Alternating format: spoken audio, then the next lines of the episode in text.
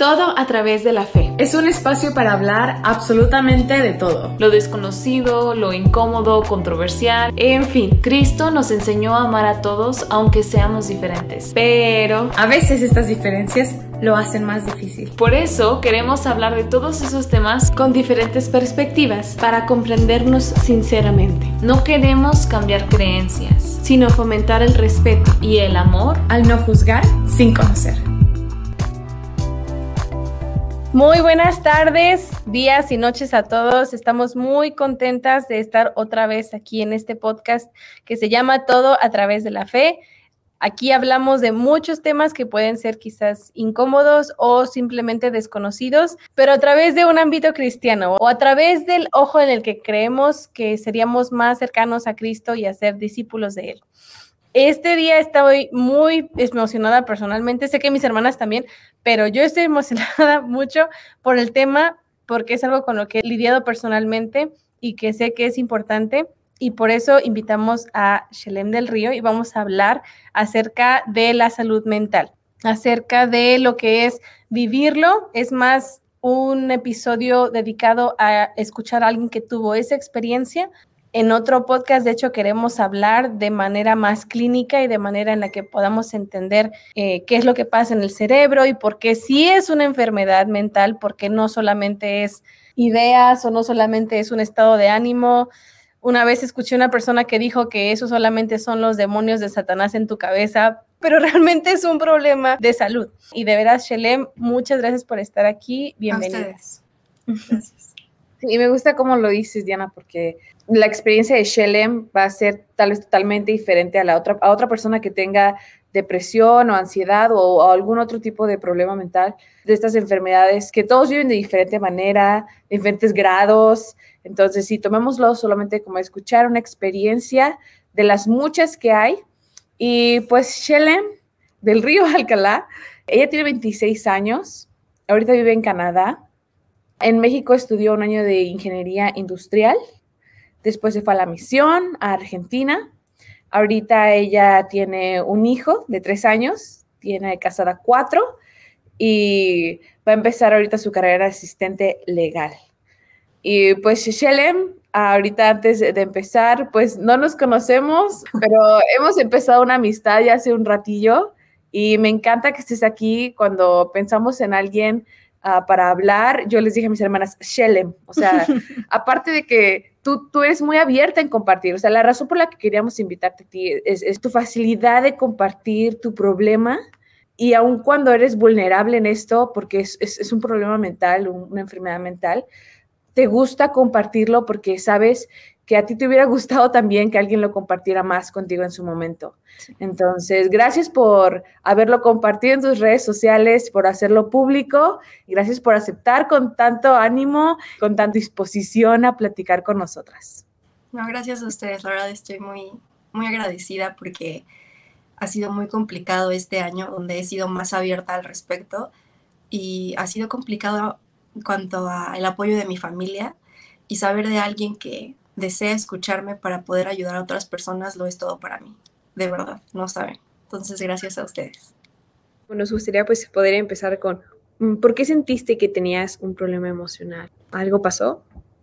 Pues siento que toda mi vida he tenido este problema mental, la verdad. Veo desde antes, de o sea, veo atrás el tiempo y digo, wow, o sea, yo desde chiquita yo ya tenía esto. Siempre como miembro de la iglesia, o sea, ha sido esa cultura de que tú ora a Dios y los milagros se van a dar, ¿no? Y entonces, claro que creo en eso, pero también está esa parte en la que se nos enseña de si estás enferma, ve al doctor por la medicina y ten fe en que te vas a curar y confía en Dios, ¿no? Pero haz tu parte. Y en cuanto a la enfermedad mental, como no es no se ve físicamente, siempre mi mamá era como, Shelly, ora al Padre, o sea, no hay mejor psicólogo que Cristo y Él te va a curar y te va a quitar, esas son ideas de Satanás, son demonios y bla, bla, bla. Y yo pues con todo mi corazón de querer cambiar y ser feliz y encontrar esa paz, pues yo oraba, oraba muchísimo. Y obviamente como necesitaba ayuda, pues sí recibía consuelo, pero no esa ayuda física que necesito, esos medicamentos, esa terapia, esa ayuda de otras personas y no solo de Cristo.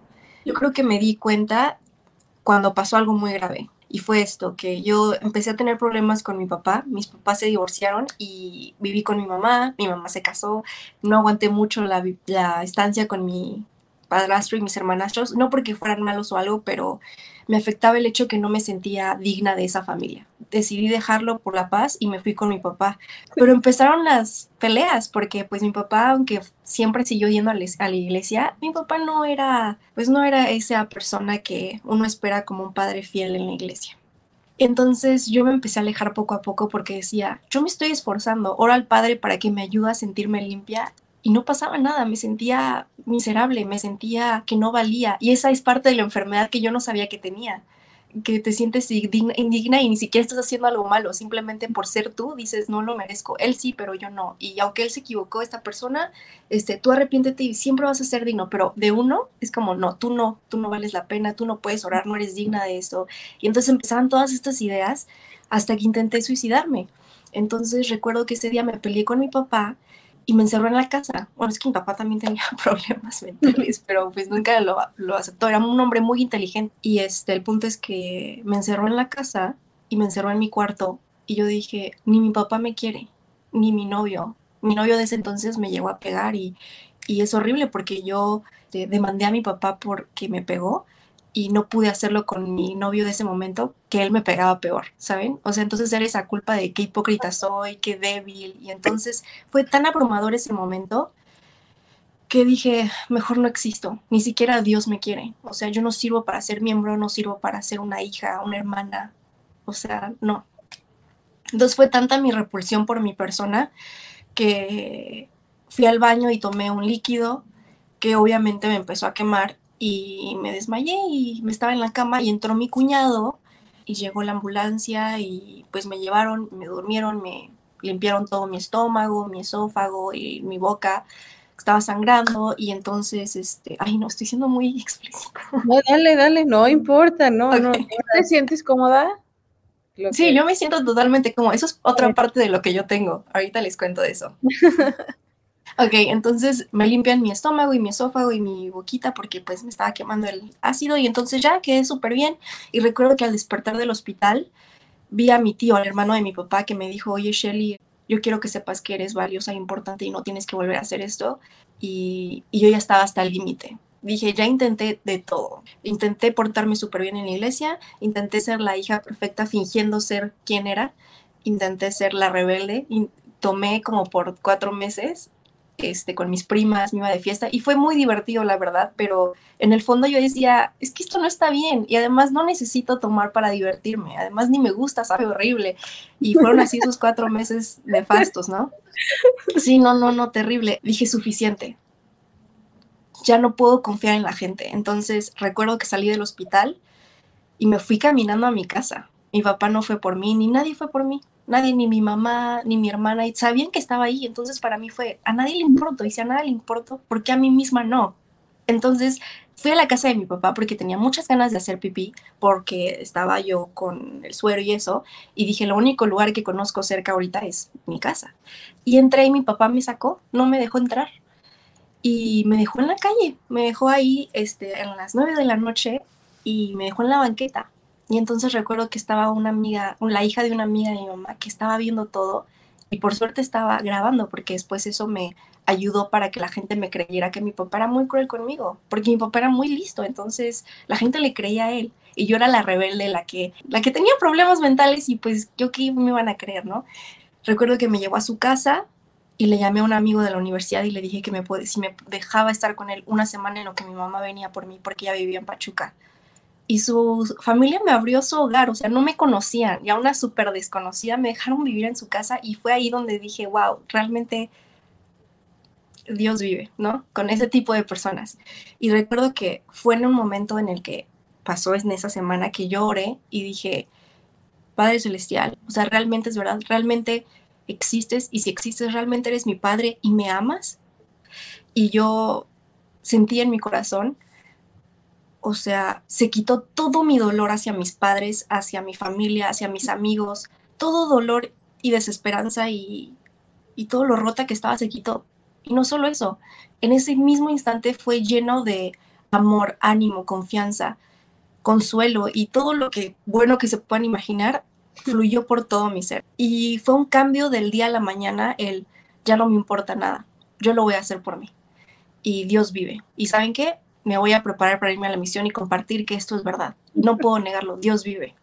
Y, y no puedo negarlo, tengo que compartirlo. Era tanta mi hambre y mi sed y de, de saber y conocer a este ser que me, que me libró de todo mi dolor, que cualquier momento que tenía para sacar mis escrituras, yo lo hacía. Y ya no tenía celular, nada. Mi papá se quedó con todo. Me dejó en la calle con mis botitas que traía puesta y lo que traía puesto es todo lo que tenía, no tenía más. Tenía unas escrituras, ¿no? Entonces eso fue todo lo que me salvó y, lo, y todo lo que necesitaba. Es más, denme un segundo y les voy a enseñar esto rápido. Ok, ok. Tengo todavía las escrituras que me salvaron.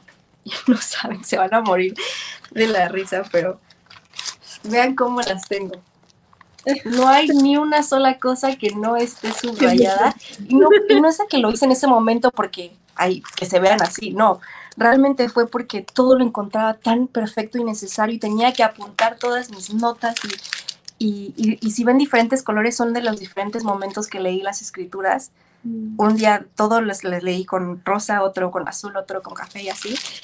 Y fue cuando mi mamá llegó por mí a México y me llevó a Pachuca a vivir con ella. Pero algo que tengo que confesar es que yo seguía con este problema mental. Sí, Dios me había ayudado y salvado, pero ahí seguía esa enfermedad que yo no sabía que tenía y que pues nadie me había ayudado a llevarme a un terapeuta o un psicólogo, porque mi mamá y mi papá obviamente era como, ya Shelly, no pienses en esas cosas, o sea, lo tienes todo, ¿por qué estás triste? tienes salud, ¿qué necesitas que te compre? Yo te lo doy, hija, y así, ¿no? Entonces, era ese vacío. Y, y pues obviamente es esa enfermedad que la depresión de diferentes tipos que hay. Para mí fue muy, muy importante el pedir ayuda a un profesional por mí misma. Tristemente mi familia no lo consideraba correcto, entonces este, me fui a la misión así, sin pedir ayuda ni nada. Y pues en la misión es, es, es dura, o sea, es difícil la misión porque vas ahí a olvidarte de ti y enfocarte en las personas que necesitan oír tu mensaje. Entonces, para mí era olvidar de mis ideas y de cómo me sentía tan destruida, pero esa es la cuestión. Todo lo bueno que yo les decía a ellos sentía que no se aplicaba a mí. No sé por qué. Incluso hoy en día a veces me sucede y soy muy dura conmigo misma en mi cabeza, pero pues esa es parte de mi terapia unas cosas, ejercicios de decirme cosas buenas y así, ¿no? Porque es eso. No sé por qué esas cosas en mi cabeza existen y están constantemente junto a mí. Entonces en la misión fue mi primer ataque de pánico y, de ansiedad. Uno se aguanta porque dice, no estás tan mal, Shelly, estás bien, tranquila, ¿no? Pero me, me fue muy difícil, muy difícil. Y cuando ya venía la hora de irme a mi casa, después de año y medio, Estuve casi dos años porque hubo un desastre natural, pero bueno, eso es otra cosa, perdón.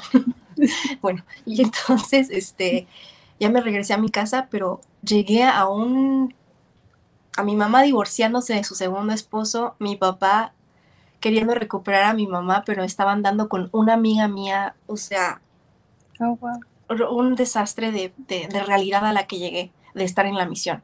Yo entré en una depresión tan fuerte, tan fuerte, que me enfermé y no tenía infección. O sea, mi mamá me llevó al hospital porque me paraba y me caía desmayada del, que, del esfuerzo. Entonces dijo la doctora, es que lo que ella tiene no es una infección, no tiene fiebre, pero tiene todos los síntomas.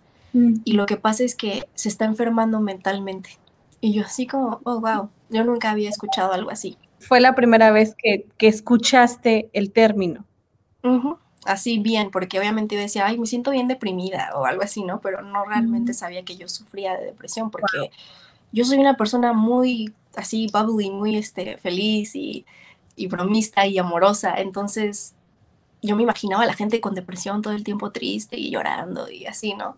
Y en ese momento yo dije, ok, tengo algo y necesito ayuda. Pero otra vez mi mamá continuó como, Shelly, tranquila, no pienses en esas cosas, el mejor psicólogo es la iglesia. Y continuó y continuó. Me vine a Canadá y continuó y continuó. Y luego aquí en Canadá todo es gratis. o sea, hace cuenta que mm, llegas y, y te dan dinero porque vives aquí y para ayudarte a brillar, ¿no? Entonces yo así como de, ok, y te piden estudios y cuídate y así. Entonces me asignan a una doctora para ver cómo estoy yo. Y ella fue la que me dijo, es que sufres de depresión. O sea, no hay nada, tranquila, me dijo, no hay nada malo contigo porque empecé yo con mucha depresión al casarme y estar embarazada. Yo despertaba y decía, ¿qué estoy haciendo de mi vida? ¿Cuántos años tenías tú cuando te dijo la doctora que tenías depresión? 23, estaba embarazada de mi hijo. Y yo como, estaba muy avergonzada. No sé por qué me sentía muy avergonzada de tener depresión. Y ahora lo entiendo, porque es parte del diagnóstico que yo tengo. ¿Del tipo de depresión que tú tienes? Exactamente. Hay el tipo de depresión en el que se te da porque, oh, terminé con esta pareja, o, ay, es que tuve un accidente y perdí un brazo, o, y estás, te da una depresión muy fuerte. El tipo de depresión que yo tengo es que yo nací con eso. Hay un cierto líquido que mi cerebro no produce y entonces está constantemente ahí. Es como haber nacido sin un brazo o algo así, simplemente está ahí por siempre. Y simplemente hay que aprender a vivir con ello de la mejor manera, pero con ayuda, por supuesto. Y me animé más a decirle a mi doctora porque se ganó esa confianza, porque ella sabía de lo que hablaba y como que comprendía lo que yo estaba pasando sin yo decirle. Me decía, ah, eres así, así, así, así. Yo como, sí. Me, hizo, me dijo, no es tu culpa. Este es, este, es esta cosa, ¿no? y me diagnosticó con depresión y me empezó a dar medicamentos. Para empezar, quiero decirte qué bonito hablas, de veras me tienes, me tienes embobada con toda tu historia, no solo por lo impactante de la historia, sino por tu forma de contarlo. Y creo que ese es un talento extra que tienes, no sé si te lo habían dicho, pero, pero es como que extra a ti, o sea, tu forma de hablar envuelve a quien te está escuchando. Eso es muy bonito, de veras. Y mi pregunta es, ¿qué sentiste cuando te diste cuenta que no era tu culpa? O sea, cuando la doctora te dice, no es tu culpa, es algo extra. O sea, ¿qué sentiste? O sea, te, llegó otra vez la imagen de todas las cosas que habías sentido, todas las experiencias que habías tenido cuando quisiste quitarte la vida. O sea, ¿qué, qué pasó? ¿Qué, ¿Qué sentiste? Me sentí, me sentí aliviada. Perdón, es que eso, eso fue muy, es muy, esa pregunta es como todo. ok, um, me liberó. Me sentí normal, por así decirlo. me sentí parte de, me sentí, me sentí amada, me sentí, o sea, todo lo que puede ser para liberar a alguien de una carga muy fuerte lo fue para mí. Sentí tanto consuelo que nunca había recibido en toda mi vida, porque sentía que, que no era correcto mi existencia. Y con eso fue como, oh, wow, o sea, no es mi decisión tener todos esos pensamientos y esa tristeza que cargo no es mía. Entonces fue como abrazar la vida de nuevo. Muchas gracias por abrirte con nosotras y sí, ¿cómo llegó a, a tu diagnóstico, porque dices que hay muchos tipos de, depresión y diferentes formas de tratarlo, supongo. Exacto.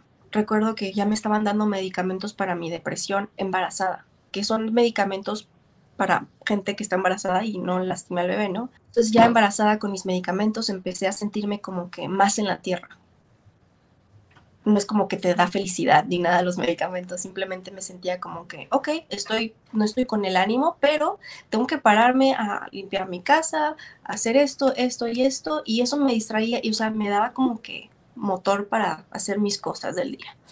Entonces nace mi bebé, entonces viene depresión postparto y, y empieza a crecer, no puedes dormir, y yo con medicamentos, pues bueno, yo estaba que me moría de, de, de migrañas empecé a ser más abierta con lo que sentía, pero solo con mi doctora. Aún se lo escondía mucho a mi familia. De por sí no, no me escuchaban con lo de mi depresión, que no, o sea, menos con todo lo que realmente está pasando. Acabo de tener un bebé, estoy casada con un hombre bien bueno y me quiero matar, o sea, me quiero suicidar. Y luego, cuando ya había pasado esa etapa, ¿por qué está otra vez aquí? Entonces yo no, yo no le decía a nadie, yo solo se lo decía a mi doctora. Y entonces me recomendó a un, un psicólogo para que me diera un diagnóstico más profundidad a lo que tengo. Y este es el diagnóstico que me dio. En inglés se llama Borderline Personality Disorder, trastorno límite de la personalidad. Oh, sí, sí, sí. Entonces, hay muchos tipos y este es el que yo tengo. Este trastorno es una afección mental por la cual una persona tiene patrones prolongados de emociones turbulentas e inestables. Esto te lleva a tener acciones impulsivas relacionadas con relaciones caóticas con otras personas. Entonces, yo lo que tengo es que soy una persona con emociones muy fuertes. Hace cuenta que este, si estoy triste, estoy muy triste. Si estoy muy emocionada, estoy muy emocionada. Si estoy muy feliz, muy enojada, lo que sea, es muy extremo. Entonces me lleva a tomarme todo muy a pecho, pero lo que me ha ayudado a haberlo guardado tantos años es que puedo controlarlo. Y entonces yo le comenté a mi doctor, le dije, es que me destruye, me destruyen mis propias emociones. Si me enojo con Oliver, yo detesto hacer sentir mal a la gente, entonces me aguanto todo mi enojo porque siento que es una tontería el que me enoje, pero me causa un dolor muy fuerte en mi esófago y en mi estómago. Fue cuando me dijo, ok, necesitas este medicamento y necesitas terapia de una psicóloga que esté especializada en el trastorno del límite de la personalidad. Y vienen otras cosas, como por ejemplo una persona que tiene mi trastorno suele compartir de más porque se siente con la confianza de ayudar tanto a la gente, es tan emotiva y tan amorosa, es una persona que necesita tanto amor que ella lo da, pensando que a mí me gustaría que a mí me lo dieran, pues yo también lo voy a dar y lo voy a hacer como lo que a mí me gustaría. Entonces soy muy emotiva y comparto mucho además con gente que a veces no conozco así y ya estoy compartiendo todo porque puede ayudarle, ¿no? Esa es una parte muy así todo se trata de emoción con este. Entonces, si yo recibo a alguien que es muy seco conmigo o algo así, me afecta, me deprime. Pero si recibo a alguien que recibe mi amor, no me tiene que dar, pero que lo recibe y lo aprecia, o sea, yo soy la más feliz del mundo. Pero es eso, me afecta demasiado el comportamiento de las personas. Pero con terapia se puede controlar. Y eso es en lo que yo estoy ahorita. Pero eso es lo que yo tengo. Wow, Nada más. qué, qué bárbara. Fíjate que me, me, respondiste una pregunta que tuve al principio que nos estabas contando tanto. Lo primero que pensé fue, qué facilidad para ella para dar detalles, para decir cosas, para especificar personas y todo. Fue como, wow. para abrirte. Sí, sí, sí, no, no, es tan, no es tan común. Y, o sea, de por sí hay gente que es así, ¿no? Pero tiene mucho sentido que es como que es natural, ¿no? Es como natural en ti y, y, eso es extra a lo que te dije antes. De verdad sí siento que tienes como que facilidad de palabras. Sí, mucha, sí, la verdad sí. Eso es muy, muy, muy bonito de ver. Estoy pues Muchas gracias, la verdad lo aprecio mucho. Me emocionó muchísimo cuando Danae me, me contactó porque yo en mis redes sociales dije voy a empezar una página y quiero hablar de lo que me pasó a mí. Porque siento que todos han desarrollado su parte depresiva más en la pandemia y dije, yo quiero ayudarles a que no se sientan deprimidos, a que no se sientan como, ay no, qué oso, ¿cómo voy a decir que tengo depresión? No, o sea, busquen ayuda, o sea, es lo más, así como quieres cambiarte el look de cabello o te compras un shampoo porque está reseco, ve por un terapeuta y busca ayuda y sé la mejor versión de ti misma, no por los demás o el que dirán, por ti, por tu felicidad y tu paz. Y entonces yo dije, voy a hacer eso, pero dije, ¿cómo lo hago? Y dije, bueno, me apasiona el maquillaje entonces empecé a crear esta página que también me ayuda a, calmarme, me encanta maquillar y todo, entonces dije, voy a combinarlo. La principal parte que no me apoya es para mí la más importante, es mi familia. Entonces recuerdo que hace poquito le dije a mi psicólogo, le dije, mi hermana ser lo es todo para mí y siento que le doy vergüenza. Y entonces me acuerdo que le dije a Desi que si quería ir a una sesión conmigo, ella fue conmigo y fue súper honesta. O sea, yo pensé que no iba a hacerlo, pero sí le dijo al doctor, le dijo, la verdad es que me causa conflicto cuando mi hermana empieza a hablar de esto. Porque yo digo, ya deja de hablar de eso. Ella me empieza a hablar de la depresión y de su problema de que se quiere suicidar y yo pongo una pared. Y yo así como, wow, o sea, y yo así como, ¿ves, doctor? ¿Ves cómo es mi hermana? ¿Ves por qué estoy así? Entonces él me dijo, le dijo a mi hermana, ok, entiendo y entonces le empezó a dar tips de por qué necesito yo tener apoyo y que me escuche. Dijo, si realmente amas a tu hermana, es importante que aprendas de lo que ella tiene, porque es importante para ella. Y una vez mi hermana hace poquito me dijo, antes de que me fuera con mi doctor, me dijo, Shelly, ya deja de compartir esto en tus redes sociales, o sea, empecemos de nuevo. Ya no te sientas triste y ya no hables de esto. Y yo así como, ok, no lo hablaré contigo. Pero para mí es una necesidad de expresarlo porque si hay alguien que se sintió así como yo todos esos años y todas las malas decisiones que tomó por pensar que ella no valía la pena y ponía por encima la felicidad de las personas por vergüenza o porque, ay, no lo voy a lastimar porque soy muy emotiva, la gente tiene que saber que esto es normal y no está mal decirlo. Y, cuando Danae me habló, yo fue como de, por fin, por fin puedo comentarlo con alguien que le importe ayudar a alguien más sobre la misma situación. Claro, como es, siento que una de las cosas más importantes de que podamos hacer esto, pues realmente es para que nosotros podamos como comprender, ¿no? Porque pues la verdad es que no todos sufrimos lo mismo, pero todos podemos hacer algo por eso mismo. Parte perfecta pues de, de la empatía que nosotros necesitamos. Gracias a esto pues tanto nosotras como muchas otras personas pues vamos a poder comprender, comprender y saber qué hacer respecto a eso. Y como por ejemplo, ¿qué crees que podamos hacer aquellos que no hemos padecido algo parecido, una enfermedad mental, para, para hacer un apoyo? Bueno, pues yo creo que lo primero sería, no estés triste, no decir eso, como, no estés triste. Nunca jamás decir eso. Está bien.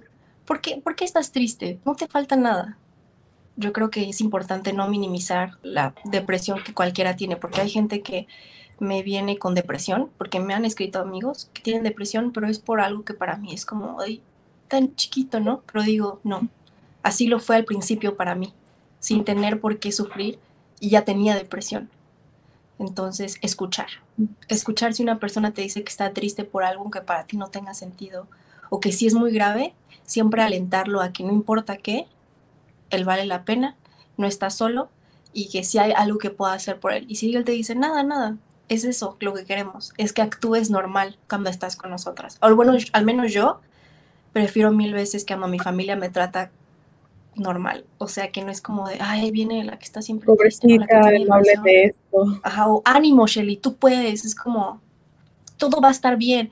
Y siento como que viene con todo el amor del mundo y lo tomo de, de, de, verdad súper bien, pero sí me causa así como, o sea, no estoy triste, no estoy llorando, estoy bien, pero, pero sí, es como que piensan que estoy todo el tiempo triste y pensando en la muerte, o no sé qué pasará por la cabeza de la gente.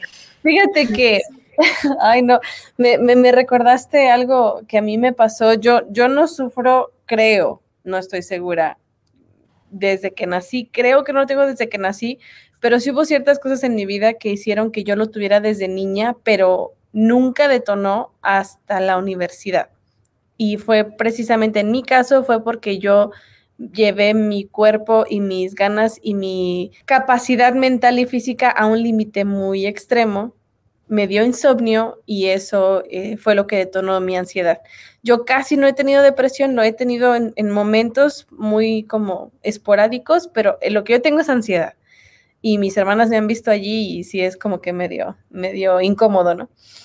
Pero menciono que yo no lo tuve desde siempre porque tiene apenas como cinco, ¿Qué años este? Cinco años. Cuatro, cuatro, cinco años. Como cuatro años, ajá. Tiene como cuatro años que como que empecé a sentir que algo me estaba pasando.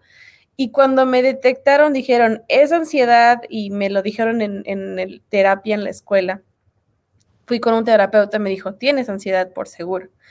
En mi caso no necesitaba yo medicamento como tal, pero necesité mucho tiempo como de, proceso y de, eh, de terapia, etcétera. Y entre eso hubo una vez que tuve una plática con mi mamá, que no se me olvida porque ha sido para mí como crucial entenderlo y como que yo misma me consolé en ese momento.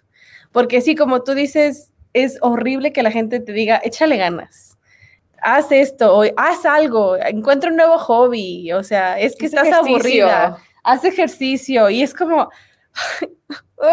y entonces mi mamá estábamos platicando por teléfono, me acuerdo tanto de cómo iba vestida, de qué, a dónde iba.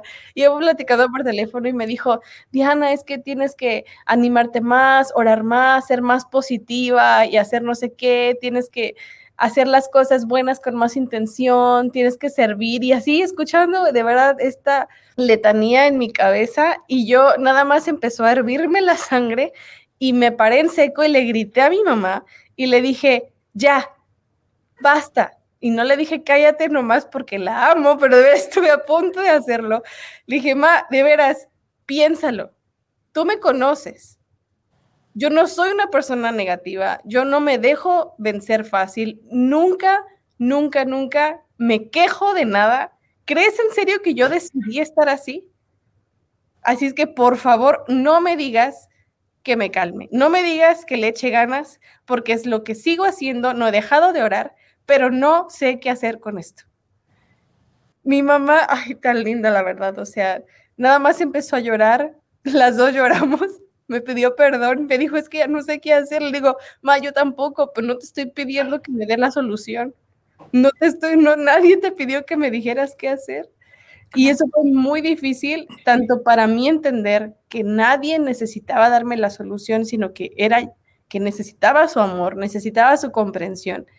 Y era todo, y tanto para mí fue difícil entenderlo como para ellos. Es que no se entiende, ¿no? Y me encantó que al, fin, al principio de, de lo que nos estabas diciendo es como cuando alguien nace sin un brazo, cuando alguien nace sin vista. Es, entre comillas, podría decirse que es como una incapacidad, porque no eres capaz de sentirte o de reaccionar de manera, entre comillas, normal, ¿no? Porque como que esa palabra es medio ambigua a veces, pero no es, no es tan fácil para ti reaccionar como el promedio de la gente. Me pasó también con mi mamá, totalmente la letanía toda mi vida. Toda mi vida fue eso de, es flojera, el desánimo por la ociosidad, cuando en realidad podía estar en mi cama sin hacer nada y yo estaba en una lucha de poder pararme, solo pararme. Y no sabían que estaba dando todo de mí mentalmente para hacerlo. Entonces es eso, es el no decirle, échale ganas, ánimo, tú puedes. No, es el simplemente hecho de estar ahí, de, oye, ¿cómo vas? Ah, todo bien, oye, ¿te puedo ayudar con algo? ¿Qué te parece si hacemos esto? Pero no mencionar sobre algo malo. Por ejemplo, yo cuando me decidí rapar, los mensajes, los mensajes que recibí de que si era un proceso, como si hubiera sido un momento, es que imagínense, ¿qué tal si sí hubiera sido un momento de un breakdown mental de que, ok, sí va, sí me voy a rapar porque pues ya no aguanto mi vida y estuvo bueno y, y todavía que la gente me dijera como, pero ¿qué pasó? Cuenta, o sea, dinos qué fue de tu breakdown, ¿no? Pero no fue así. Yo simplemente dije, me, me hice un bleach en mi cabello y dije, ay, no, esta ya no soy yo. Y siempre quise raparme, pero dije, no, yo soy de cabello largo. Pero dije, ay, ya, o sea, ¿qué? ¿Por qué no lo voy a hacer? Vuelve a crecer. No es como que me estoy cortando un dedo o algo así. Vuelve a crecer. Y dije, va. Entonces me fui al baño y le dije a mi esposo, porque mi esposo ama mi cabello largo. Entonces yo le dije, estoy viendo unos tutoriales y me voy a cortar el cabello. Y entonces él me dijo así como, ah, ok, amor. Y me fui al baño, pero yo ya sabía que me iba a rapar.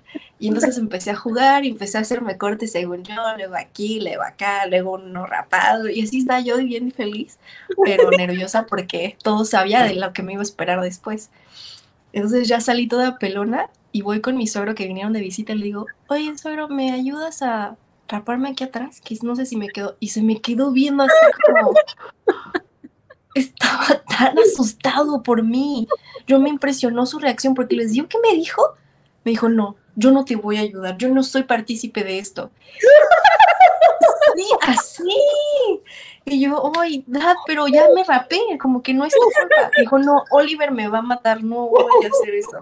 Ay, yo como, wow o sea, la importancia de lo que los demás vayan a pensar es tan fuerte para todos, hasta para alguien que ni siquiera lo había hecho. Ahí me di cuenta de cuánto afecta a alguien que es esa parte de, y comprendí la pena ajena, y comprendí la locura ajena en este momento. Entonces le hago una llamada a mi esposo y mi esposo así como, pues, ¿qué tutoriales estuviste viendo? ¿Viste empresas de prisión o cómo? así como, ay, qué grosero. Pero le dije, estoy feliz. Y fue una adrenalina, sé que solo es cabello, pero fue liberador. Hacer algo que yo quería, sabía que me iban a juzgar, no tanto como pensé, o sea, me juzgaron más de lo que pensé, la verdad, porque hasta mi familia, como pobre Shelly, es que ella sufre de depresión y pues le dio algo y pues se rapó la pobrecita como loca quedó, ¿no? y, y es eso, o sea, siempre la gente va a hablar, ¿qué importa? Puedes hacer la mejor cosa del mundo y la gente siempre va a ver a alguien que no va a estar de acuerdo. Entonces, haz lo que sea mejor para ti. Si tú necesitas ayuda, búscala. Si no la necesitas, di no gracias, pero haz lo que a ti te haga feliz y te haga ser mejor. Entonces, para mí en ese momento fue mi cabello y fue lo mejor que pude haber hecho. Y estoy feliz y ahora me compré pelucas y tengo muchos looks. Qué padre. Y es que muchas veces viene todos estos pensamientos de otras personas, aunque te aman, de la ignorancia. O sea, es que somos ignorantes. Incluso tú, o sea, sufriste mucho tiempo, muchos años por la ignorancia, de no saber qué tenías. O, la ignorancia simplemente de, no entender que sí necesitabas ayuda profesional de parte de tus papás. Y, y, y es que si supiéramos, si no fuéramos ignorantes en tantas cosas, no sufriríamos tanto podríamos ayudar más. En los primeros momentos de tu vida, en los primeros años, tu familia no fue un apoyo como debió haber sido, no por falta de amor, sino por falta de conocimiento. Si hubieran ellos entendido qué era, si tú hubieras entendido, si tus amigos, si las personas que aún ahorita tienen ideas erróneas de lo que pasa en tu mente, si supieran lo que está pasando, pues serían una ayuda. Y todo esto viene pues del conocimiento y aun cuando hay amor, el amor no es suficiente. El amor que Dios nos da por otras personas, amar sí, pero, pero necesitamos conocer. Y algo pues digamos un poco que nos limita es que pues no nada más hay un tipo de depresión, ¿no? No es como que, ay, ahora ya escuché el podcast todo a través de la fe, Shelem contó su historia y ya voy a poder ayudar a a mi conocido que tiene depresión, mi familiar, pues no, o sea, también tenemos que pues preguntarle a él o, ir más allá con específicamente lo que esta persona necesita, ¿no? Porque pues tú tienes este tipo de depresión y, tú tienes tu, tu, propia forma en que te ayudan, tu esposo pues él, se involucra y él sabe cómo, ¿no? Afortunadamente, pues no, a, a, mí hasta ahorita no, no me ha dado, pero bueno, yo sé, mi hermana, lo que a ella le pasa, cómo su ansiedad juega, ella me dice, ¿sabes qué? Esto tiene necesidad, ok, te cuelgo. ella necesita su tiempo. A todos nos conviene. A solas. y que me un rato. Sí, sí, sí, tú necesitas tu tiempo a solas, tú prefieres respirar, estar, y ok, yo no me voy a sentir si me cuelga, o sea, ya, ya cada quien sabe. No, pero es súper importante lo que acabas de decir, porque uno piensa que nadie tiene tanta depresión como los que lo expresan siento eso, porque digo, ay, ¿por qué esta persona actúa de esta manera? En vez de decir, no sé, o sea, siento que ahora ya es más normal, pero el decir, no sé por lo que está pasando, no estoy de acuerdo con cómo está actuando, pero muchas veces incluso esas personas no saben que están teniendo un ataque de pánico o que sufren de depresión o ansiedad.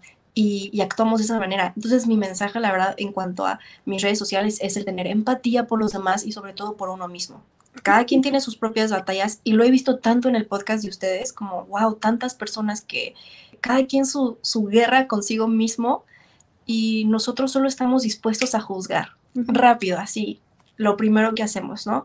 Y la verdad es bien, bien importante comprender eso, que, ok, no sé por lo que está pasando, pero como que ya me escuché. Ejemplo, a mí me sorprendió que mi hermana ya sabía que sufría y me dijo, es que en cuanto empiezo a hablar de eso, pongo mi pared. ¿No? Entonces, ¿cuánta gente ya sabe que alguien sufre de eso? Y por no tener empatía o interés, es como, la verdad no quiero saber. Y preferimos seguir en la ignorancia porque ese tema no nos llama la atención, aunque es importante para alguien que amamos. Mm, de hecho, como siento que esa parte, pues simplemente es por esa misma razón, como las podemos llegar a pensar eso porque no sabemos cómo tratarlo. No estamos preparados para eso. La verdad, no, no es algo que viene en nuestro chip como cristiano. Entonces, como esta, esta parte yo creo que es en la que todos podemos llegar como a padecer inclusive. Y algo que yo ahorita como me estoy preguntando es como, ¿cómo podemos como prepararnos para eso? Porque claro que hay como, acabamos de decir, como muchos a diferentes tipos, pero aún así yo creo que hay algo en común que podamos hacer para poder por lo menos identificarlo pues y saber qué hacer en el momento. y yo quiero decir algo al respecto, eh, como parte de, responder tu pregunta. Creemos muy erróneamente que entre más se habla de algo, más lo estamos induciendo a que pase. Entonces, yo no sé si tu familia o, o quien sea cree que se debe hablar menos de depresión, porque si lo hablas como que más ganas te dan de, como el hablar de sexo con los jóvenes o como el hablar de suicidio, etcétera. O sea, tenemos este chip no solamente religioso o cristiano de evitar todo lo malo, entre comillas, y evitarlo significa también ignorarlo, y eso no debería ser un sinónimo. creemos que entre más se habla de algo, entonces más lo estoy promoviendo. O más voy a hacerte sentir triste si hablamos de tu depresión. O más voy a hacerte sentir con ganas de suicidarte si te pregunto si estás bien, etcétera. O sea, es, es una idea completamente al revés, que creo que es lo primero, ¿no? O sea, lo primero que podemos hacer para prepararnos es conocimiento, como hemos dicho, y también el entender que hablarlo no significa promoverlo, es hablarlo, de hecho es evitarlo. Sí, sí, hace ratito estaba haciendo una tarea y decía una, una psicóloga alemana, ella decía que muchas veces los matrimonios no quieren hablar de sus problemas porque sienten que entre más hablan de sus problemas, aunque no sean matrimoniales, pero que están dentro de su familia, más grande se va a hacer el problema. Y es, totalmente lo contrario, entre más hablamos de, los problemas que tenemos, que estamos pasando, más fácil solucionarlo. Va a invitar a mejorarlo. Y en este caso, hablando de depresión y hablando más de, ansiedad, pues más vamos a poderlo solucionar o hacer, o hacer algo al respecto, algo positivo al respecto. Totalmente. Les digo, cuando mi hermana me dijo que no quiere saber y que pone este muro, es eso. O sea, ella, porque a mí me sorprendió su honestidad porque le dije, necesito tu ayuda, sí necesito que entiendas y quiero que seas honesta. Entonces, que me ha dicho abiertamente que pone esta barrera, me abrió mucho los ojos de que siendo mi hermana lo hace, cuanto más otra persona. Y me encanta lo que dijeron. O sea, sí, las personas piensan que si dejamos de hablar de esto, se va a arreglar y ya lo va a olvidar. Cuando no, simplemente lo tenemos en nuestra cabeza y se vuelve peor. Por ejemplo, alguien piensa que el, ataque de pánico que sufro es como, ay, estoy en pánico, ¿no? No es así. El ataque de pánico es como un ataque al corazón. Y no solamente es horrible mentalmente, físicamente es un dolor horrible. Yo siento que mi corazón se lo meten como al agua y siento una presión y unos calambres horribles. Luego se me sube o se me baja la presión y siento que estoy en una montaña rusa, pero estoy sentada. O sea, físicamente esto también es horrible. Sí, no se ve, no me veo, o sea, alguien me ve maquillado y no piensa que estoy teniendo un ataque de pánico ahí, ¿no? Pero por más que trato de hablarlo, la gente es como que con el conocimiento que ya tienen y que sienten que ya es suficiente, es como, ah, un ataque de pánico, se paniqueó ahí, anda gritando como loca, ¿no?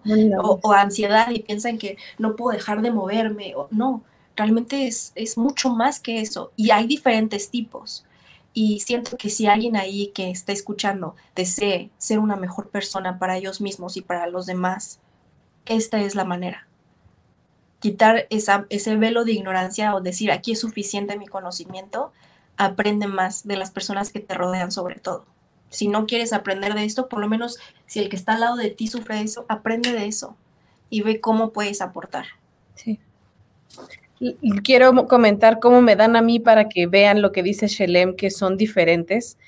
Mis ataques de pánico más feos es súper chistoso, de veras, la mente es súper increíble y cuando digo increíble es increíble de buena, increíble de mala, porque mis primeros ataques de ansiedad, yo soy músico y me dieron, me dio tan fuerte que literal, o sea, mis manos, y con los que vean el video, mis manos, los dedos se me atrofiaban y como que sentía yo que se me giraban los brazos y empezaba yo como pues a desesperarme, o sea, como que me sentía así y yo quería tocar el piano y no podía, era como si mi cuerpo completo le tuviera un rechazo gigante al piano, o sea, me sentaba y empezaba así yo toda y cuando quería como respirar, sentía como que me estaba quedando sin aire, pero no me quedaba sin aire, o sea, jamás me desmayé, nunca, nunca, solo era la sensación de quedarme sin aire y que no puede tocar el piano.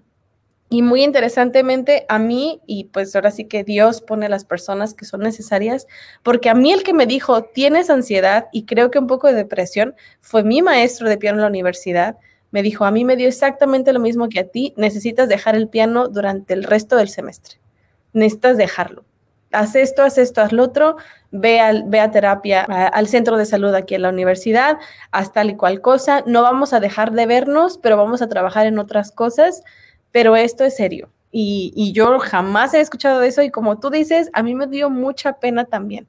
Yo en serio me sentía como, pues, o sea, no, no tanto súper poderosa, pero me costó mucho trabajo llegar a donde llegué y yo hasta ese momento dije, bueno, creo que voy bien, creo que puedo y que me diera esto fue un bajón de todos lados para mí, o sea, de todos. y que dieran esos ataques, a, todavía me dan muchas veces y siento que como que no puedo respirar. Ya ven que como que se siente un alivio, como que una satisfacción cuando uno bosteza y que entra todo el aire a tu cuerpo y ya no. Yo cuando estoy con ansiedad no lo siento. No, no puedo sentir esa satisfacción, ese, como que esa... Que entre el aire a tu cuerpo. Exacto. No lo siento. Sino esa como renovación de, de después de un bostezo. O cuando no respiras profundo. Eso es lo que Ándale, no siento. no, cuando no respiras siento. profundo no, sientes ese... Exacto, el- no, la nada, no ese alivio, sí, o sea, sí, no sí, lo siento, yo no lo puedo sentir, entonces es parte de lo que me hace sentir peor, de lo que me hace sentir más enojada, etcétera. Y lo comento precisamente para que vean las diferencias, ¿no? Yo no tengo lo que tiene Shelem y Shelem no tiene lo que tengo yo, pero es un problema mental en el que hay un montón de cosas pasando aquí que es imposible pensar que no van a afectar tu cuerpo. Tú lo dijiste muy bien, la pandemia vino a parar a mucha gente, pero creo que a pesar de que parece que fue algo malo, creo que fue una bendición, porque mucha gente se dio cuenta que tiene problemas mentales que nunca le hubiera puesto atención si algo no los hace parar como una pandemia. Sí, por supuesto, sin la pandemia y si hubiera continuado con mis actividades, nunca hubiera tomado el tiempo de ser honesta con mi doctora realmente lo que pasaba por completo y que me dijera, es que no solo tienes depresión, necesitas un diagnóstico y que me llevara con este profesional que me diagnosticó con lo que tengo y que todo lo que tiene este trastorno yo lo tengo, de que les digo que mis emociones, ejemplo, ahorita me estás contando lo que sufres, me da ganas de llorar horrible. Sé que hay gente como yo que son muy empáticas, pero realmente sufro y me cuesta en cosas diarias. Estoy viendo series con mi esposo y, y le digo, ¿sabes qué? No puedo verlas. Me, me está estresando demasiado que le acaban de matar a su mamá o que ya cortó con esta chava. Si era el amor de su vida, ¿por qué está con esta ahora? De verdad, que es horrible. Yo creo que es más feo para mi esposo que no puede terminar series conmigo. Sí, así de mal es lo mío. Pero está en mi trastorno de límite de la personalidad, está eso que Wow. causan este tipo que es muy fuerte, empática al máximo. Y otro error que veo y que siento que es importante decirlo, escucho mucho a mis tías o amigos ya ma- mayores que yo que dicen, es que en mi época y en mi tiempo esto ni existía, solo con esto y ya, ¿no? Y decía, bueno, pero es que la medicina evoluciona. Qué padre más bien que para todo comportamiento ya haya un nombre y que podamos pedir ayuda en vez de estar diciendo, es que son bien payasos o no aguantan nada. Y lo que me gusta mucho del diagnóstico es que si hay un diagnóstico y un perfil, significa que no eres la única. Si hay un trastorno del límite de personalidad, significa que hay un montón de personas que sufren lo mismo que Shelem, que se comportan igual que Shelem y que necesitan el mismo tratamiento igual que Shelem, personalizado para ella, porque pues es una persona única, pero es algo que mucha gente existe. O sea, si ya existía cuando Shelem lo encontró, significa que hubo un montón más que lo tenían. Y es un alivio. Es un alivio saber que eres parte de algo, ¿no? Es, como Jesucristo, a lo que me refiero. ¿Por qué nos entiende Jesucristo? ¿Por qué recurrimos a Él? ¿Por qué, ¿Por qué lo buscamos para todas las cosas que se necesitan? Porque como Él sufrió y porque Él pasó por todos los dolores, cuando nos expió de nuestros pecados, expió nuestros dolores también, recurrir a alguien que conoce lo que estoy pasando es un alivio, ¿no? Y le pasa a todas las personas, como a las mamás que tienen posparto. Yo no, no he vivido la depresión posparto, pero me acuerdo que estábamos unas amigas y yo las presenté y ellas no se conocían y wow, ahorita son súper amigas y lo que las unió fue que ellas dos sufrieron depresión posparto y, y podían hablar de tantas cosas ese día, ni siquiera se fue su único tema. Pero el estar con alguien que también lo ha pasado, pues te da esta, ay, este alivio, como, ay, qué padre encontrarte, porque sí, sí, Sí. ya te entiende alguien. Y, y esto es, ese es este alivio que, que yo sé que puedes o que has vivido con otras personas que recurren a ti como, ay, Shelen, yo también lo viví. Entonces, como es ese alivio de encontrar una persona y gracias, Shelen, por compartirlo por tu tiempo. No, ustedes. Es maravilloso lo que hacen, de verdad. Yo siento que están haciendo tanto bien en, en esta comunidad y me encanta que sean hermanas. Me fascina que se esfuercen por hacer de nuestro pedacito de cielo mejor para los que las rodean. Son maravillosas ustedes y de verdad con todo mi corazón agradezco que me hayan permitido compartir lo que para mí es tan importante en mi vida. Lo aprecio muchísimo, así que muchas gracias a ustedes. Ay, muchas gracias. Ay, no, la lindo. verdad, gracias a ti. Como es una, es una gran bendición, la verdad, de poderte escuchar eh, eh, en estos momentos. Nos fortaleces mucho, la verdad. Y, y cómo, pues, el, el entender este tema, cómo, cómo puede acercarnos, pues, más a, a Cristo. Pues yo creo que el simple hecho de querer comprender a tu prójimo y ayudar, eso te acerca a Cristo. Eso es un verdadero cristiano, porque al desearlo, uno es feliz. Y a mí, en lo personal, el tener esta, por así decirlo, discapacidad mental, me ha ayudado a acercarme como no se imaginan a nuestro Salvador. Saber que Él personalmente, por amor a mí, lo vivió y está dispuesto a escucharme una y otra vez. Este es el proceso que Shelem del Río necesitaba pasar. Si yo decido con mi actitud tomar decisiones humildes y, y buenas, que es pedir ayuda, no tener pena al esforzarme por ser mejor, si me equivoco, es normal. Eso es lo que me, me- me ayuda a ser una mejor cristiana porque al yo vivirlo y encontrar a alguien que esté sufriendo, me provoca amor y com- compasión por esa persona. Y es eso lo que me acerca a Jesucristo, el saber que yo puedo hacer lo mismo que Él hizo por mí, yo por alguien más. Obviamente no al mismo nivel, pero sí en pequeñas cantidades. Y es hermoso, ese es el propósito de la vida, ser feliz y cambiar y ser como Él. Y al hacer todo esto, Muchas gracias, Shirley. Wow, gracias. Ya, hermosa tu respuesta.